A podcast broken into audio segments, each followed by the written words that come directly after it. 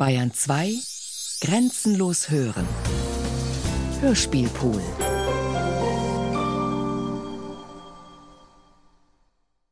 Unter Schnee. Hörspiel von Ulrike Ottinger. Komposition Yumiko Tanaka. Erster Teil.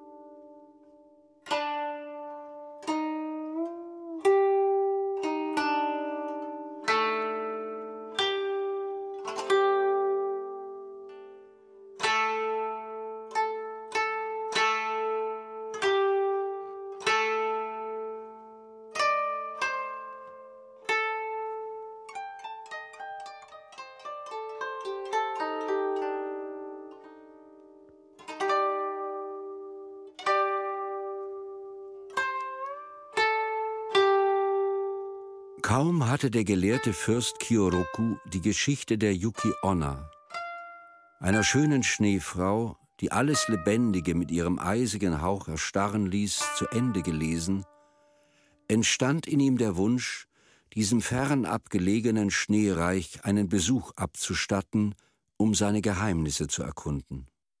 Er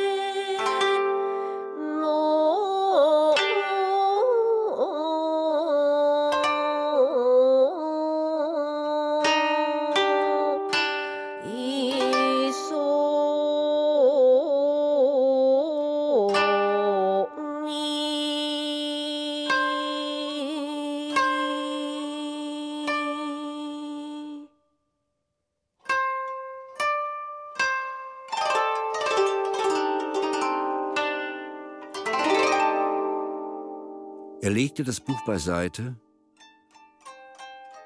rief seine Diener und traf unverzüglich seine Reisevorbereitungen.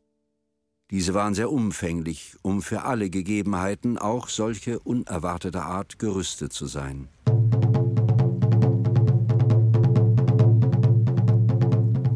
Früh am nächsten Morgen stieg er in seine Sänfte, und die zurückbleibende Dienerschaft verabschiedete ihn mit guten Wünschen worunter sich auch die besorgten Ratschläge der Damen mischten. Otono-sama, dochu oki o tsukete.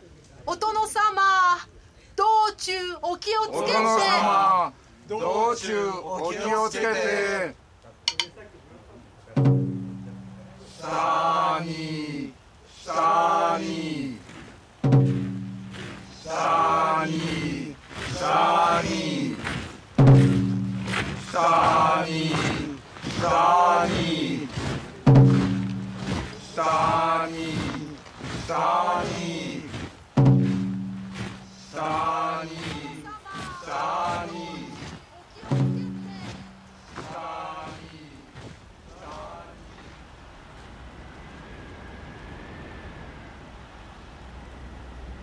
Fürst Kyoruku, der zum ersten Mal das Schneeland bereiste, hatte noch nie in seinem Leben so viel Schnee gesehen.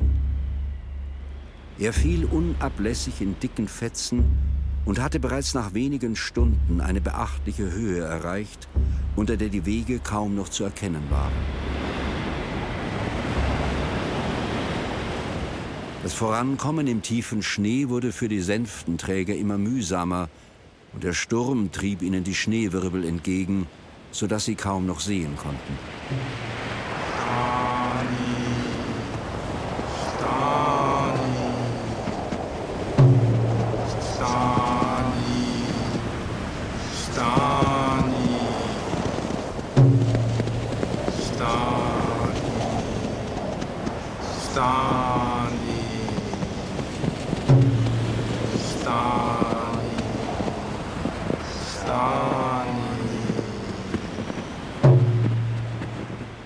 Der Fürst, eingehüllt in seinem schweren, mit Pelz gefütterten Seidenbrokatmantel, blickte besorgt hinaus. Eine Schneestaublawine wirbelte direkt auf sie zu. Mit einem erschreckten Ausruf hieß er die Sänfte anhalten. Ah, どう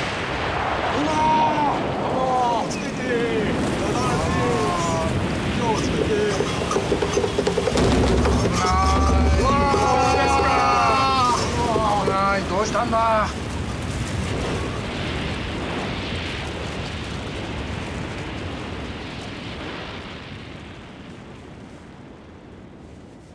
Seine Sänfte steckte tief im Schnee und auch der Fürst war völlig von Eiskristallen bedeckt.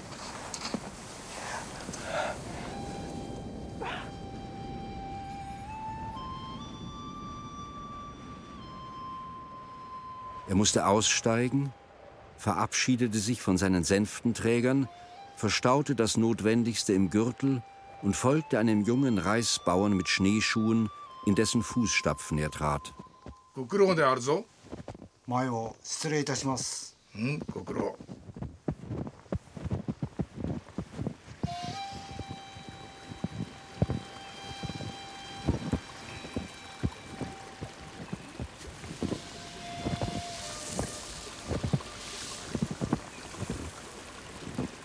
Entzückt von der glitzernden Pracht der weiß geschminkten Landschaft griff er nach seinem Reisetuschkasten, den er wie eine Pfeife am Gürtel hängend trug. Dieses praktische Gerät enthielt im Pfeifenkopf den Tuschstein und der Pinsel steckte im Rohr.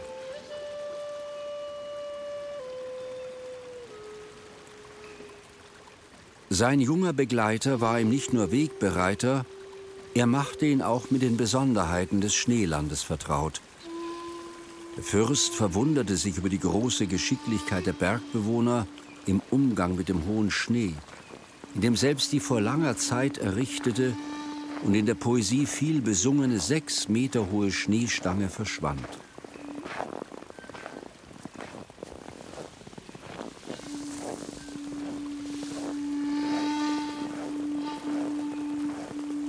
Auch notierte er die 22 Wörter für Schnee, die sein Gewährsmann ihm nannte. Päonienschnee, auch Blütenschneegestöber genannt, Reispuderschnee, der schnell und dicht fällt, Trommelschnee für Hagel, Schaumschnee, erster Schnee oder Nummer 1 Schnee. Und Schneeknödel für sehr großen Hagel. Als er eine Gänsefederschneeflocke mit seinem Vergrößerungsglas genauer betrachtete, entdeckte er, dass sie aus vielen einzelnen Kristallen bestand und jedes eine andere, aber immer sechseckige Gestalt hatte. Er nannte sie Sechserblüten und um sie in ihrer vielfältigen Schönheit festzuhalten, zeichnete er sie. So schuf er mit der Zeit den berühmt gewordenen Schneeatlas. “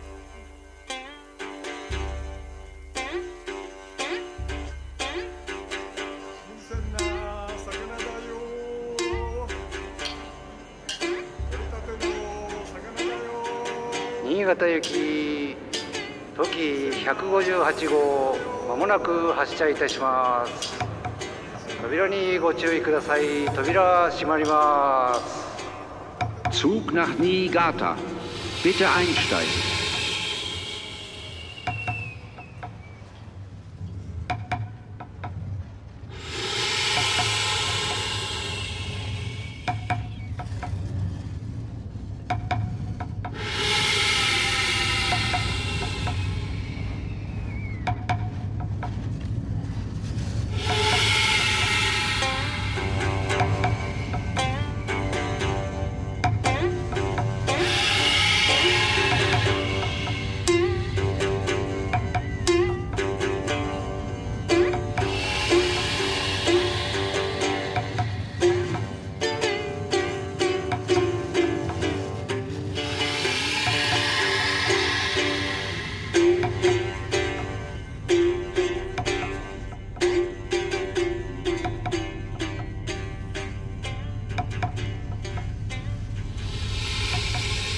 Takeo und Mako, zwei Studenten aus der Hauptstadt, erzählen sich während ihrer Zugreise Geschichten aus dem Schneeland.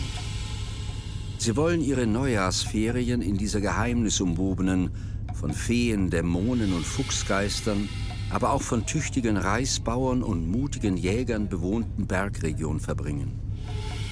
So wie Fürst Kiyoruku den Fußstapfen seines Wegbereiters folgte, so wollen Sie den Spuren Bokushi Suzukis folgen, dessen Sammlung wunderbarer Ereignisse und Beschreibungen des Schneelandes Sie gelesen hatten.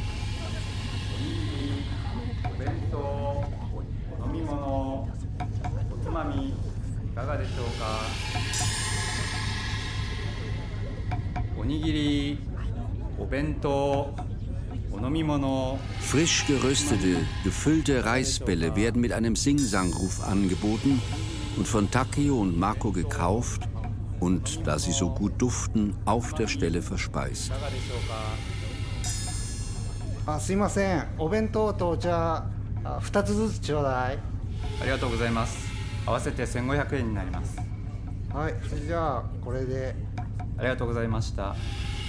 Der moderne Shinkansen-Zug mit seinem delfinartigen Maul Wasser und Dampf auf die schneebedeckten Gleise sprühend, bringt sie schnell an ihr Ziel.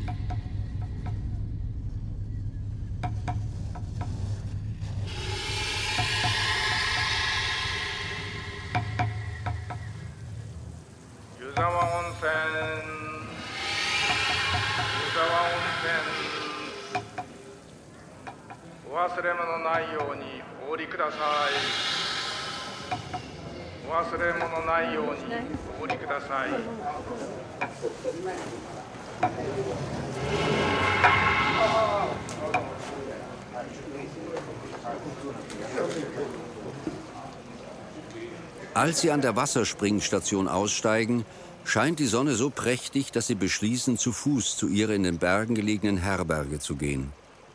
Diese ist direkt auf einer der überall hervorsprudelnden Quellen gebaut.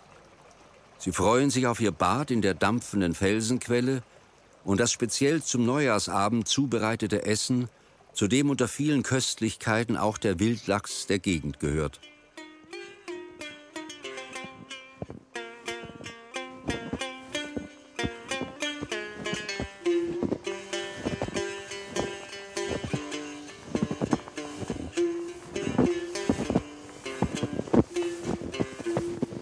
Um Mitternacht würden sie dann zum Tempel gehen, um die Zeremonie der 108 Glockenschläge mitzuerleben, welche für die 108 Verfehlungen des vergangenen Jahres stehen und zu denen gehören, die selbst einen dieser weithin schallenden Schläge ausführen, danach im tausendjährigen Shinto-Schrein opfern und die Begrüßung des neuen Jahres, das im Zeichen des Drachen steht, mitfeiern.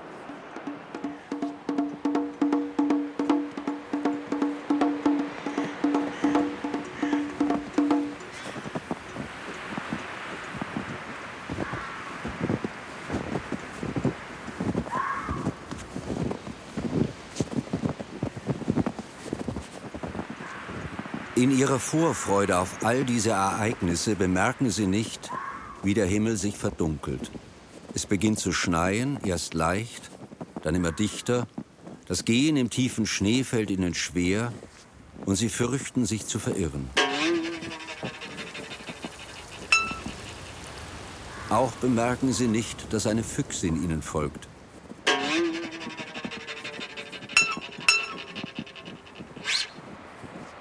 Dieser gefällt der junge Takeo so gut, dass sie beschließt, eine Spur im Schnee zu legen, der die beiden im Schneegestöber folgen können.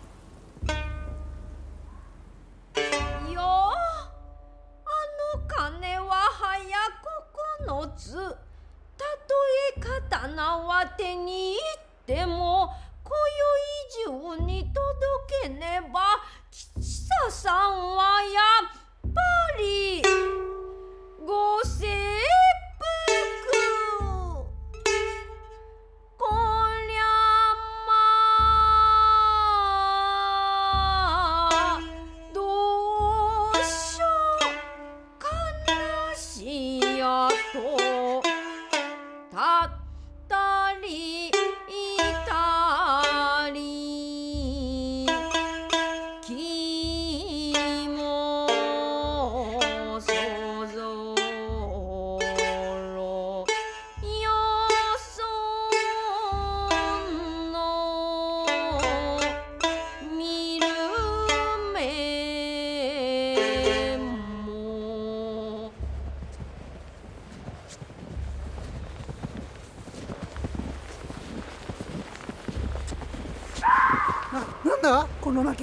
なんだ狐かタヌキか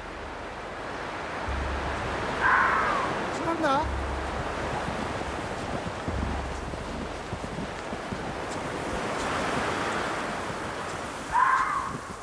Es ist bereits tiefe Nacht, als Takeo und Mako ein Licht in der Ferne erblicken. Beflügelt von der Hoffnung auf Rettung erreichen sie ein einsam stehendes altes Haus aus der Edo-Zeit. Die Füchsin hat sie, ohne dass sie es bemerkten, dorthin geleitet.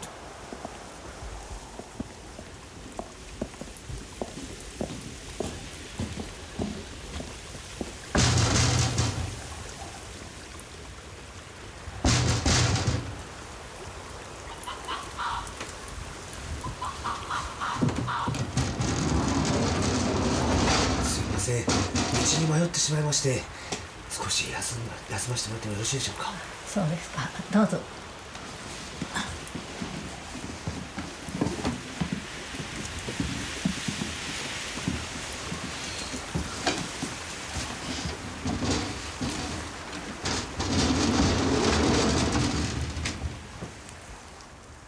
Eine alte Frau öffnet ihnen und bittet sie herein.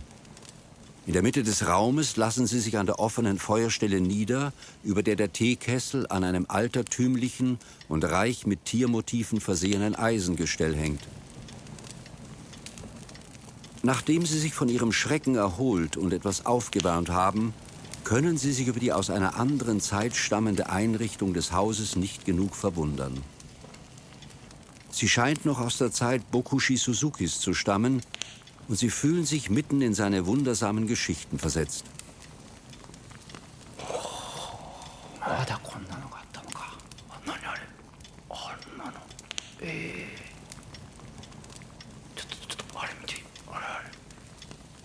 Sie fragen sich, warum die alte Frau so ganz allein in dieser Einsamkeit lebt. Da öffnet sich die Schiebetür, sie kommt zurück und serviert ihnen heißen Sake.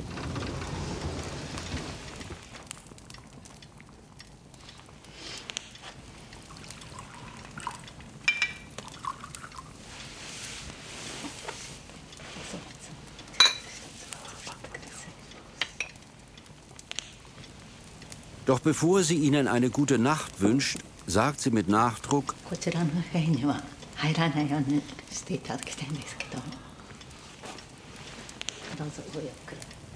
ruhen Sie sich aus. Aber dieses Zimmer dort dürfen Sie unter gar keinen Umständen betreten.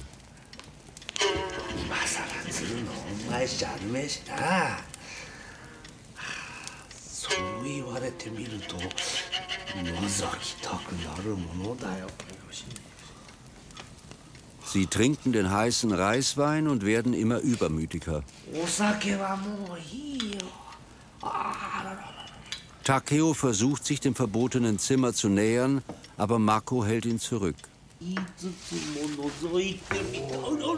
Vom Sake wird ihnen angenehm warm, sodass sie das gewaltige Tosen des Schneesturms draußen kaum noch wahrnehmen.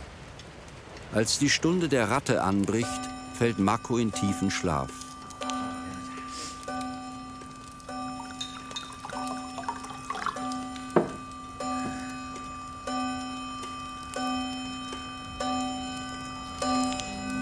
Takeo kann seine Neugierde nicht mehr bezwingen und mit einem Blick auf den schlafenden Freund nähert er sich auf Zehenspitzen dem verbotenen Zimmer, öffnet leise die Schiebetür und verschwindet.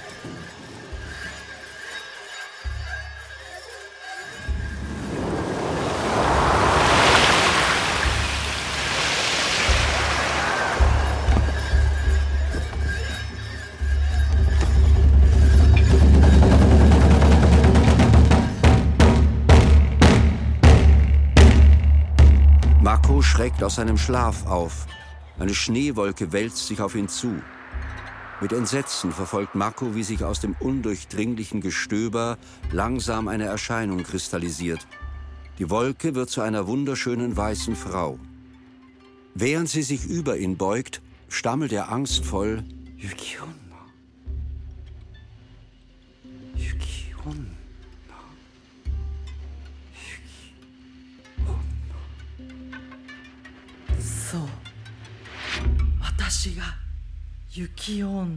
Ja, sagt sie traurig. Ich bin Yuki Onna, die Schneefrau. Sie nickt und betrachtet ihn zärtlich.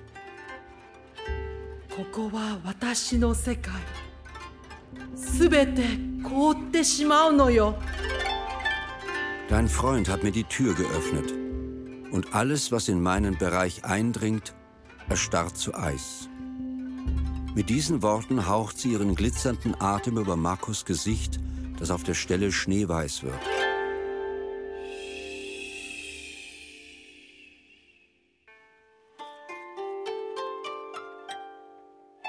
Sein Körper überzieht sich mit Eiskristallen, die in den letzten Funken des verlöschenden Feuers rot aufglühen.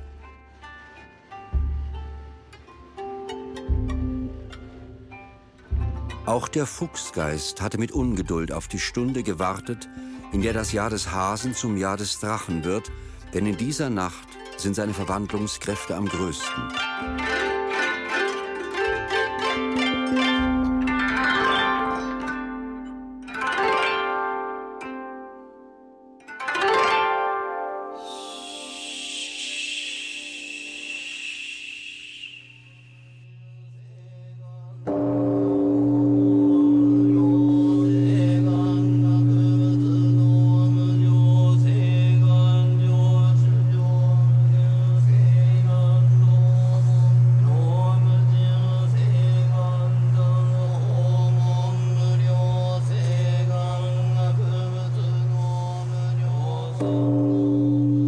Als Takeo wieder zu sich kommt, ist ihm ganz wunderlich zumute.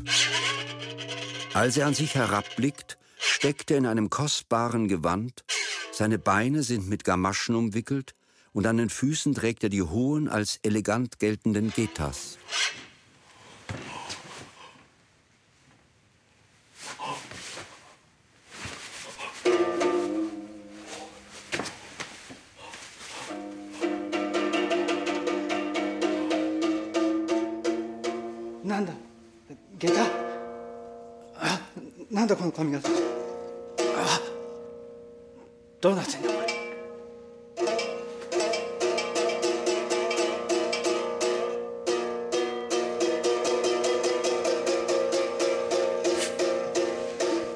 Er befühlt seinen Kopf, den eine altertümliche Haartracht ziert.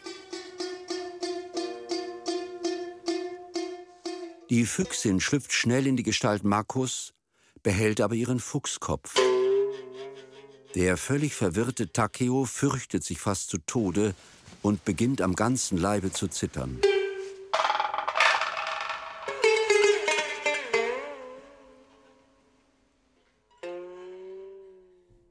Die prächtig gekleidete Hofdame mit dem Fuchskopf bläst ihren funkensprühenden Atem ins Feuer, sodass dieses hoch auflodert und der Sake zu dampfen beginnt.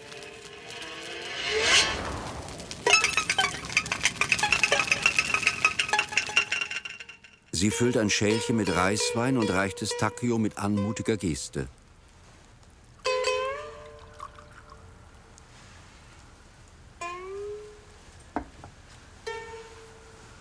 Als seine zitternden Hände es nicht halten wollen, ergreift sie diese, legt das Schälchen hinein und führt es zu seinem Munde.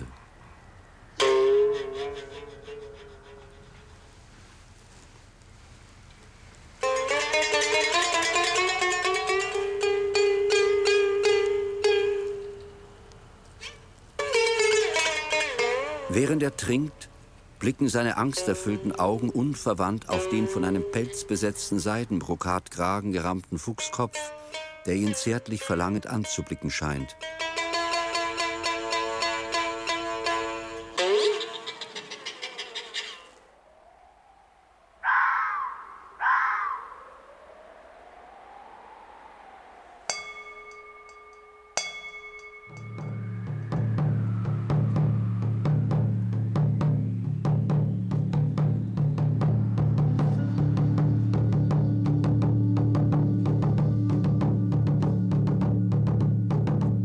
Inzwischen hat man auch im Tempel alles für die Neujahrsfeierlichkeiten vorbereitet, denn man erwartet viele Gäste.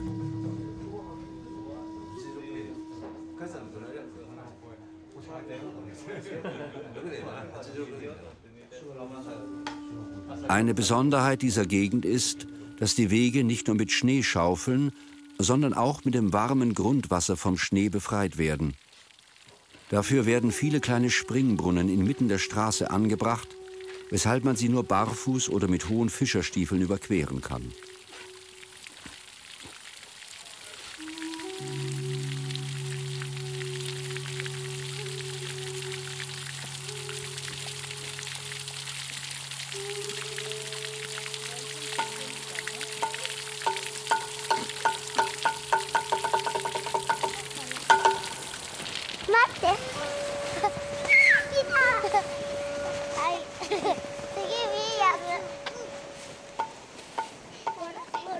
Tempelkinder bauen den heiligen Berg Fujisan, den sie mit Zweigen und roten Beeren schmücken.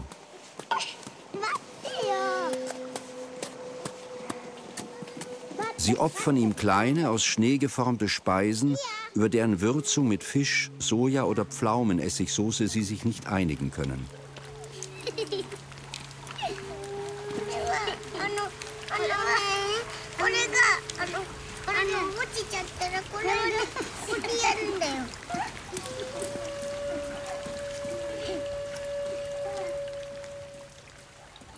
Aus Schnee haben sie sich kleine Schlösser mit Wällen und Türmen gebaut. Aus der Küche bringen sie Pfannen und Töpfchen, um im Schneehäuschen, das sie mit Matten ausgelegt haben, zu kochen.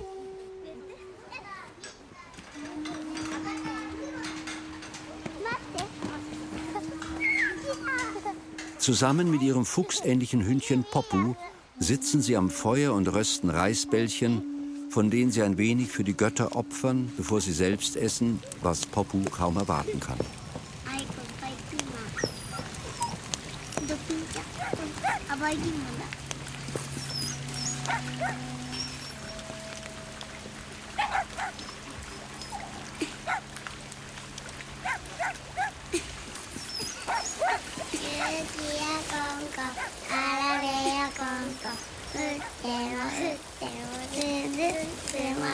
Aber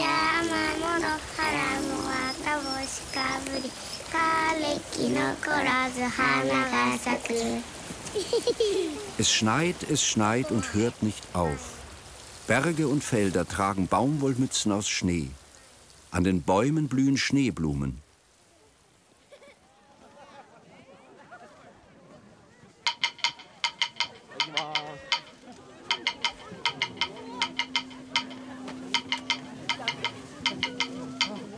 Kurz vor Mitternacht hat sich eine große Menschenmenge vor dem Tempel versammelt, denn alle wollen zu denen gehören, die selbst einen der 108 Glockenschläge ausführen dürfen. Die alte, für ihre Größe und Schönheit bekannte Glocke hängt in einem überdachten und festlich mit heiligen Strohseilen geschmückten Holzschrein.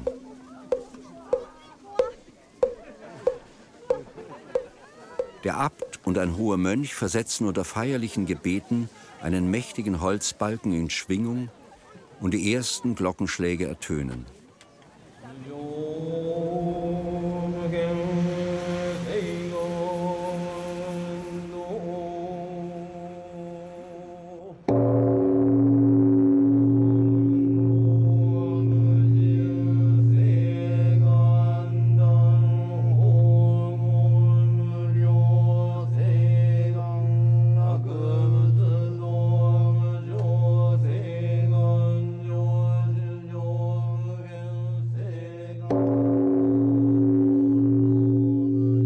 Dann folgen der Reihe nach die erwartungsvollen Gläubigen.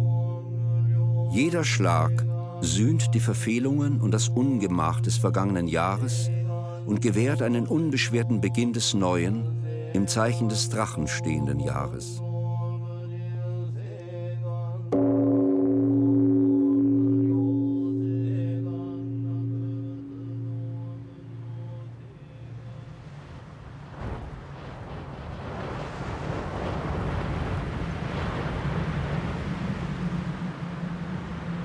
Inzwischen hat Yuki Onna, die Schneefrau, die List der schönen Füchsin bemerkt und betritt, in einen eiskalten Schneewirbel gehüllt, unter wütendem Sturmgebraus den Raum.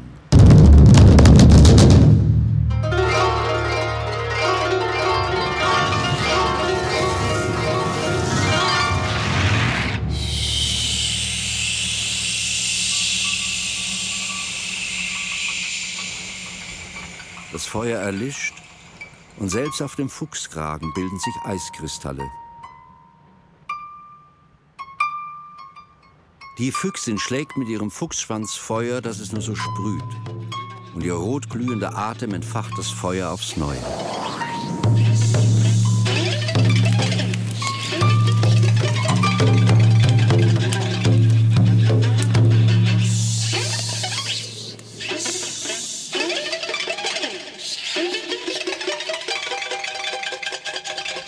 So geht der heftige Kampf zwischen der Schneefrau und der Fuchsfrau lange hin und her.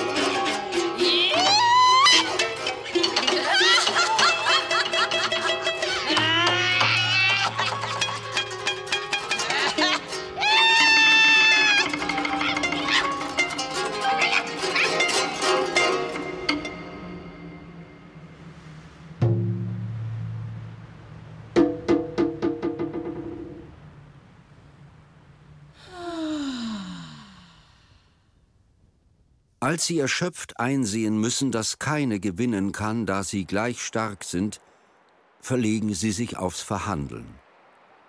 Yuki Onna, die Schneefrau, hat sich in den hübschen, jungen Studenten Mako verliebt und ihm mit ihrem Eishauch das Bewusstsein geraubt, um ihn in ihren Schneepalast zu entführen. Aber die schöne Füchsin, die den jungen Gelehrten Takeo begehrt, hat sich des bereits erstarrten Körpers Makos bedient um sich in eine liebreizende Hofdame der Edo-Zeit zu verwandeln. Dies war ja auch gelungen, bis die Schneefrau dahinter kam und die Verwandlung just in dem Augenblick stoppte, als der Kopf an der Reihe war.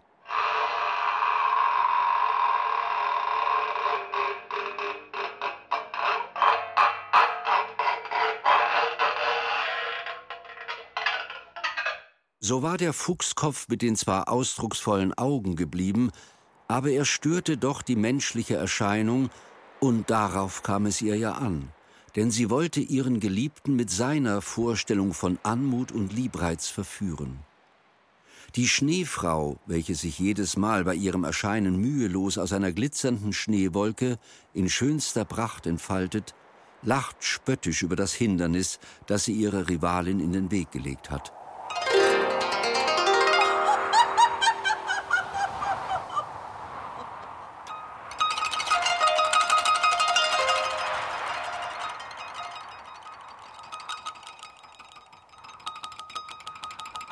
Die Füchsin verlegt sich aufs Bitten und als nichts hilft, vergießt sie bittere Tränen.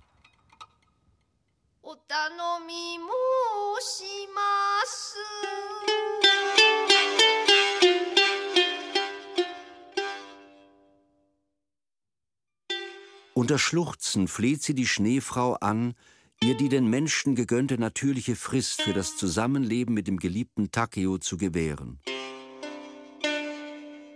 Bei seinem Tod, so verspricht sie, würde sie ihre Fuchsgestalt wieder annehmen und den Körper des jungen Mako freigeben, den Yuki Onna dann glücklich in ihren Schneepalast führen könne.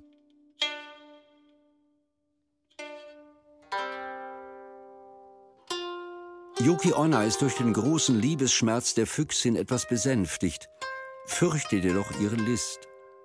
Sie verlangt ein Pfand als Sicherheit, und auch die unabsehbare Frist bis zum natürlichen Tode des jungen Gelehrten Takio will sie nicht akzeptieren. So lange kann ich auf meinen Bräutigam Mako nicht warten. In ihrer Verzweiflung gibt ihr die Füchsin ein über und über mit kostbaren Rubinen verziertes Kästchen als Pfand und spricht: この箱を開けないでください wenn du es öffnest, wird mein Geliebter sterben und dein Geliebter wird frei sein, aber versprich mir, es nicht vor dem Jahr des Schafes zu tun, das ist in dreimal zwölf Monden. Hai, wakarimashita. Die Schneefrau verspricht es, nimmt das Kästchen und verschwindet, wie sie gekommen war, in einer Schneewolke.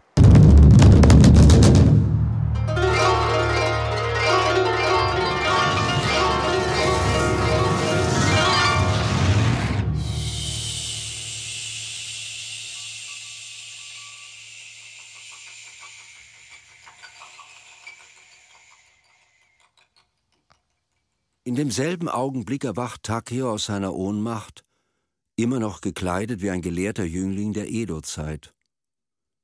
Vor seinen Augen sitzt halbliegend eine Dame der Hofgesellschaft in einem roten, mit Schneeblüten übersäten Kimono. Mit verführerischer Geste ihrer zarten weißen Hand nimmt sie ganz langsam den Fächer vom Gesicht, welches von nie gesehenem Liebreiz ist.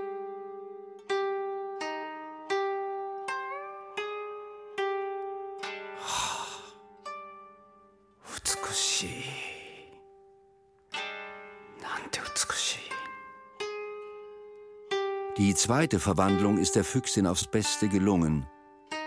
Und im Bewusstsein ihrer unwiderstehlichen Schönheit erhebt sie sich, um für Takeo zu tanzen.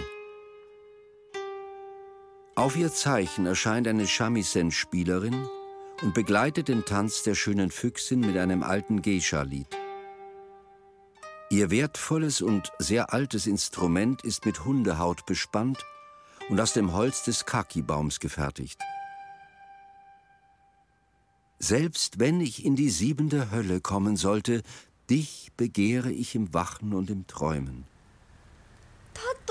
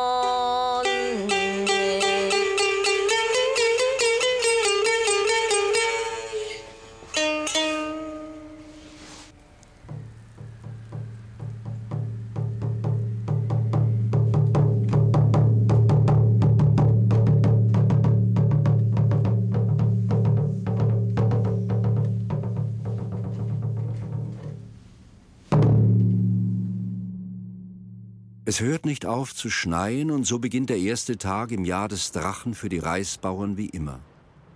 Sie müssen ihre Strohdächer vom Schnee der vergangenen Nacht befreien. "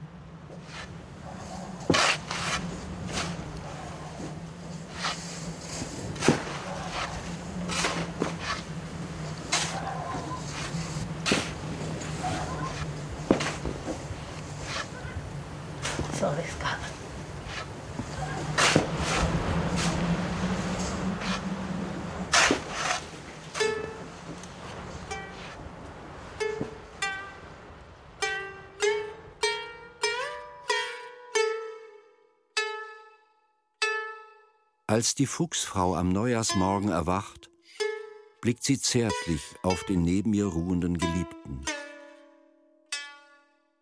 Sie weiß, dass sie ihre Liebe nur in der Vergangenheit leben darf, und so beginnt das verwandelte Paar seine Reise durch die alte Zeit, wobei ihnen die Gegenwart immer wieder begegnet.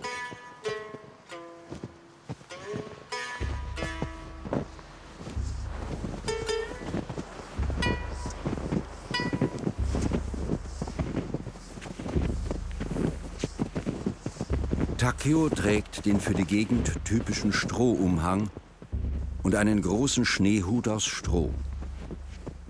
Den Schirm hält er gegen den unablässig fallenden Schnee über seine, in einen mit rötlichem Pelz besetzten Brokatmantel gehüllte Geliebte.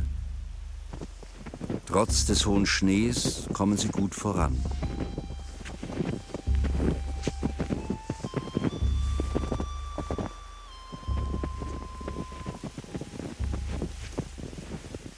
Ihre erste Rast machen sie bei einem mit Eiszapfen behangenen Felsen, hinter dem sich der Schrein der leichtsinnigen Forsythie verbirgt, einer Göttin, die sie um Schutz bitten. Im Innern entzündet die Fuchsfrau heimlich mit ihrem Atem die Lichter.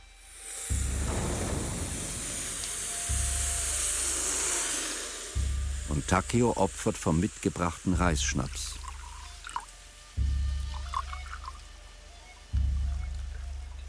Sie ziehen am Hof vom Dach herunterhängenden Glockenseil, klatschen zweimal in die Hände und verbeugen sich.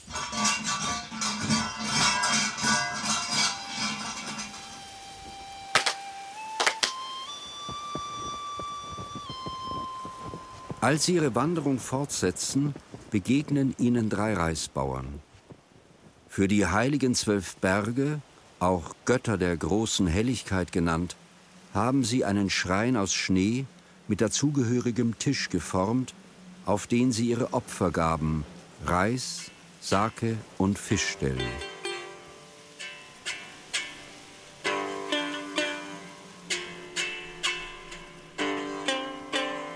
Auf Standarten aus Bambusstäben mit Reispapier bespannt sind Botenpferde gemalt, die ihre Opfer den Berggöttern überbringen sollen. Auch Pfeil und Bogen im Miniaturformat stecken im Schnee. Sie werden herausgezogen, um ein Abwehrritual gegen die reispickenden Vögel zu zelebrieren.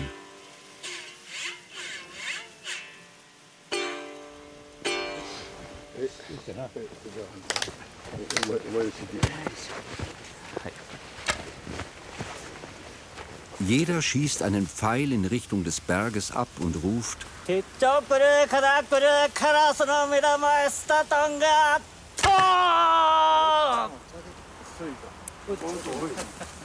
O unser Berggott, schütze uns und unsere Ernte. Böser Vogel, zieh nach Westen, sonst schießen wir auf dein Auge, du Rabe.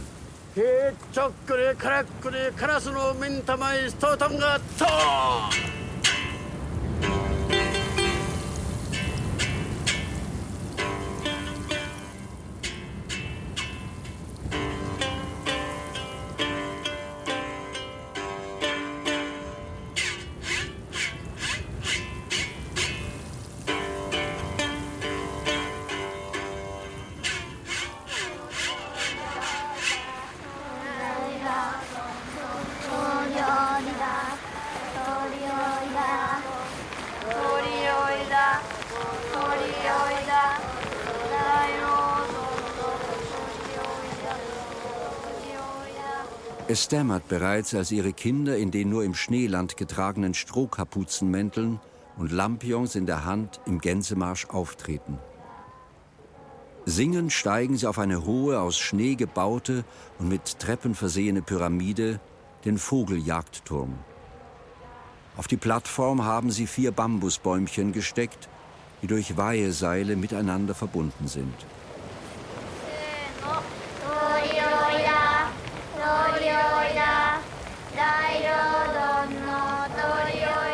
Vögel jagen, Vögel jagen, den Kopf abschneiden, den Kopf salzen, in diesen Turm legen, unter den Bauchnabel legen der alten Frau von der Insel Sado. Von wo hat man den Vogel vertrieben? Von Shinano, mit den Reisigbesen vom Klo haben wir ihn vertrieben. Der Vogel des Reisigs, der Vogel des Ahorns, flieg auf, los, los! Welcher Vogel hat die neue Rispe gestohlen von meinem guten Reisfeld? Die Spatzen haben sie gefressen, die Spatzen, die Vögel aus Suva. Der Mann mit der Glatze an meiner Hintertür. Ein Dickicht, drei Bambus, drei Bäume, eine Grasmücke zwitschert. Flieg auf, los, los! Beim Refrain stimmen Take und die Fuchsfrau übermütig ein und nehmen, das ich weiß nicht wie vielte Schälchen vom angebotenen Reiswein, bevor sie weitergehen.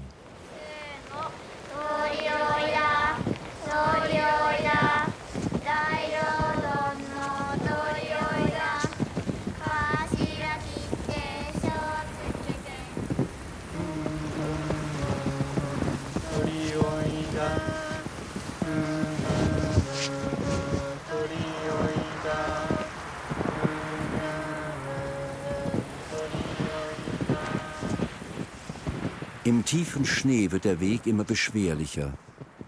Und auf einer vom Wind hin und her schwankenden Hängebrücke werden sie vom Sturm fast in die tiefe, völlig mit Eiszapfen bedeckte Affensprungschlucht getrieben.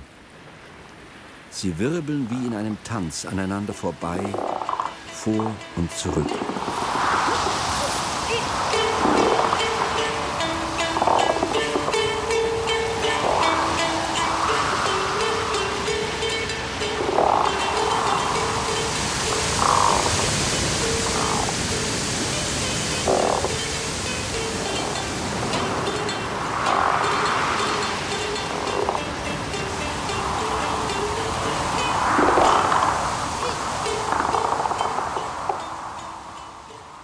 Blicken in den Abgrund. Auf einem völlig mit Eis bedeckten Felsvorsprung inmitten des tosenden Wasserfalls sitzt ein nackter Asket. Sie hatten von der Winteraskese besonders frommer Mönche gehört, aber bei diesem Anblick stockt ihnen der Atem.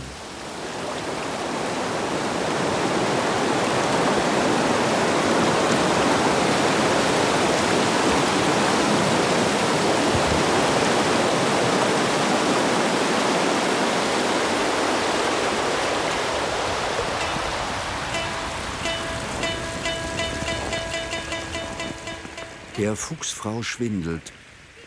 Außerdem machen die eleganten, aber ungewohnten Getas ihre Schritte unsicher. Als sie die Brücke endlich überquert haben, lehnen sie sich halssuchend aneinander.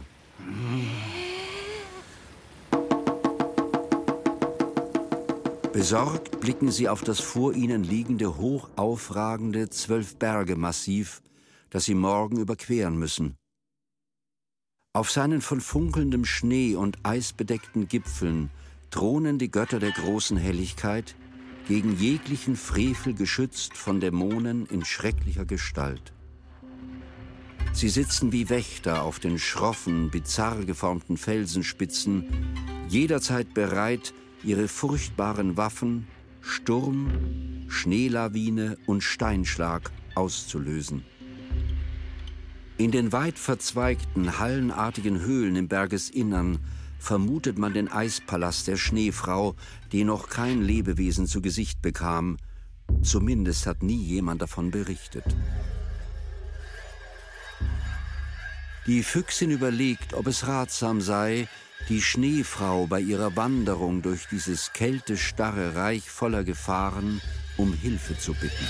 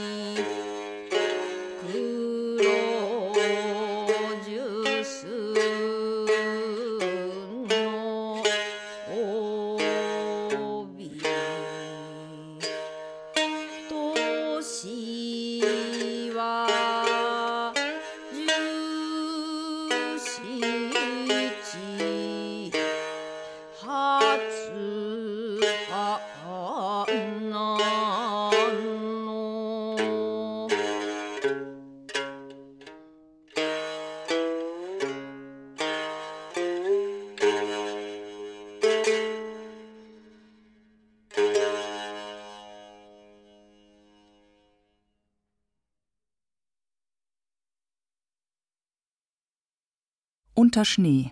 Hörspiel von Ulrike Ottinger. Komposition Yumiko Tanaka. Erster Teil. Erzähler Hans Zischler. Shamisen und Gesang Yumiko Tanaka. Koto Yuko Takemichi.